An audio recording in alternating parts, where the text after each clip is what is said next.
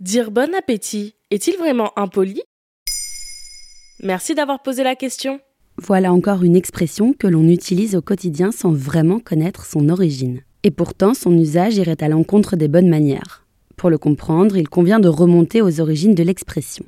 Son usage, basé sur le terme latin appetitus, qui signifie vif désir, en particulier pour la nourriture, remonte à la fin du XVIIe siècle.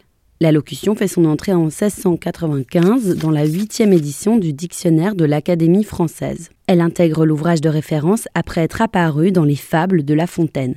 Mais en réalité, tous les linguistes s'accordent à dire qu'elle remonte au Moyen Âge. D'après plusieurs de nos confrères, comme ceux du Figaro, il vaudrait mieux ne pas employer le terme. Mais pourquoi? Au Moyen Âge, les connaissances en médecine étaient relativement pauvres. Les maladies s'expliquaient souvent par des superstitions.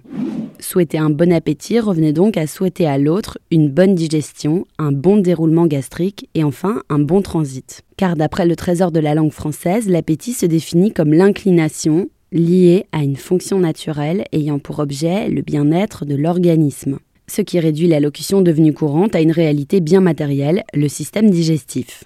Finalement, par cette formule, on suppose soit que son voisin ou sa voisine de table manque d'appétit, soit qu'il ou elle souffre d'un mauvais transit ou que l'on doute de la qualité du repas, et qu'on souhaite ainsi à la personne qui s'apprête à le manger bien du courage pour l'ingérer.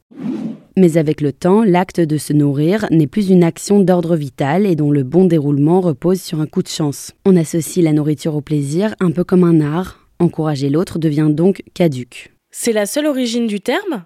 Il y a une autre piste. D'après le lexicographe Alain Ray, l'origine de l'emploi négatif de la locution remonte à la Renaissance à Versailles époque à laquelle la royauté avait l'habitude de se gaver. Le roi Louis XIV engloutissait en public une vingtaine de mets à la fois. Pour le préserver de l'étouffement, on lui souhaitait un bon appétit. Là encore, le sens de l'expression ne tient plus la route aujourd'hui. Et que faut-il dire? À partir de 1977 apparaît le menu dégustation, l'occasion de supplanter le bon appétit en se souhaitant une bonne dégustation, explique un article du Point. Un substitut légèrement prétentieux d'après Alain Ray, si cette seconde option existe, force est tout de même de constater que dire bon appétit a traversé les siècles malgré son ambiguïté.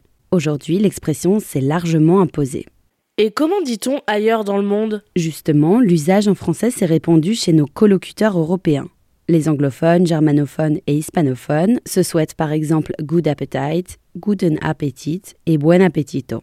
Mais d'autres formules coexistent dans ces langues. Les néerlandophones se souhaitent carrément smakeluk un adjectif qui signifie avec goût ou avec saveur, indiquant qu'on souhaite à l'autre de trouver le goût qui lui conviendra dans son plat. Voilà pourquoi dire bon appétit peut être impoli.